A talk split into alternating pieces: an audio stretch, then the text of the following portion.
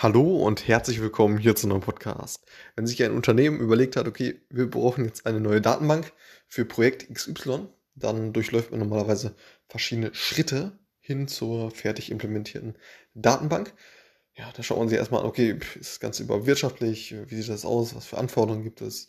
Ähm, über die Modellierung bis hin zur Implementierung, inklusive ja, Wartungsarbeiten und äh, ja, iterativen Prozess äh, der, der letztendlichen Instandhaltung. So. Und der Kernprozess, also der Kernbestandteil dieses, äh, ja, dieser Steps oder dieser Schritte hin zur ja, operativen Datenbank ist eben die Modellierung. Das heißt, dass man, dass man die Datenbank so modelliert, dass sie letztendlich ja, den, äh, den ähm, ja, Use Case, den, den Anwendungsfall am besten abbildet. So. Mit den verschiedenen Möglichkeiten, die man da eben hat. So, und das heißt, man schaut sich mal an, also, ne, das, das ist wirklich der, der, der zentrale, zentrale Schritt, ähm, der, ja, dieser ganzen Schritte, wie man eben dahin kommt, um eben eine ja, operativ funktionsfähige Datenbank zu haben. Das heißt, die Modellierung.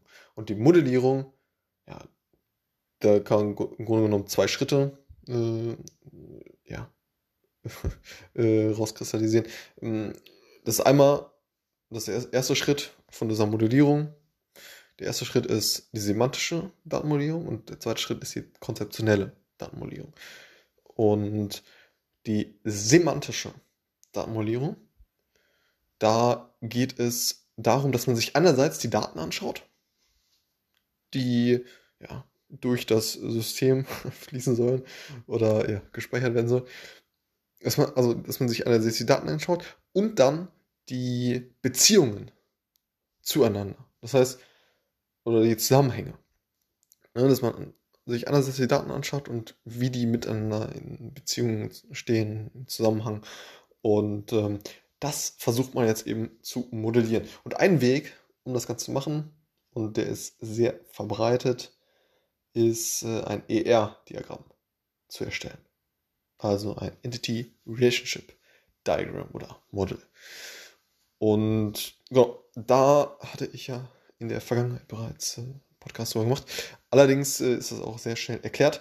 Es geht um ein 2D-Modell und ähm, ja, da, schau, hat, da, dadurch ja, malt man sich das Ganze im Prinzip auf äh, und, und hat eine sehr, sehr gute Übersicht, wie man ja, letztendlich äh, das hinten raus dann entsprechend wirklich dann im System und in der Software implementieren kann. Das heißt, es werden diese Daten, äh, die im Grunde genommen aus verschiedenen ja, Entitäten und Entitätstypen bestehen, mit den einzelnen Attributen, die werden eben ja, so in einem 2D-Format mit den einzelnen Relationen, also mit den, mit den Beziehungen zueinander mh, dargestellt. So.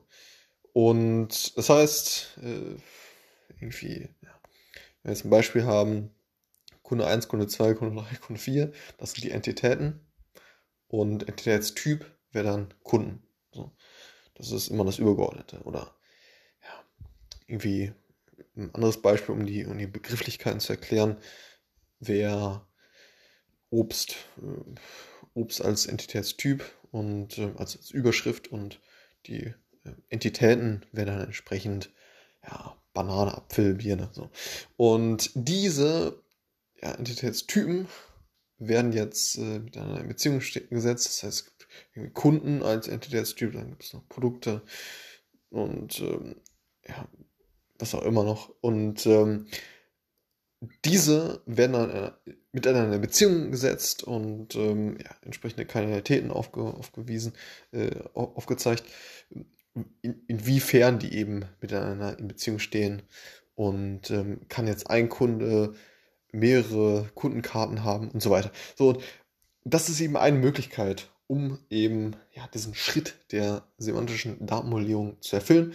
Und hinten raus geht es dann im zweiten Schritt dann um die konzeptionelle Datenmodellierung. Und ja, dann nimmt man eben das semantische Datenmodell, in dem Fall jetzt ein ER-Modell. Und ähm, ja, mithilfe eines Datenbanksystems wird das dann implementiert. Genau, das waren die zwei Schritte. Das heißt, einmal die semantische Datenmodellierung und dann die konzeptionelle Datenmodellierung. Und genau, das ist eben der, der Kernprozess wirklich von diesem ja, ganzen Gestaltungsprozess hin zur Datenbank. Alles klar, bis zum nächsten Mal. Ciao.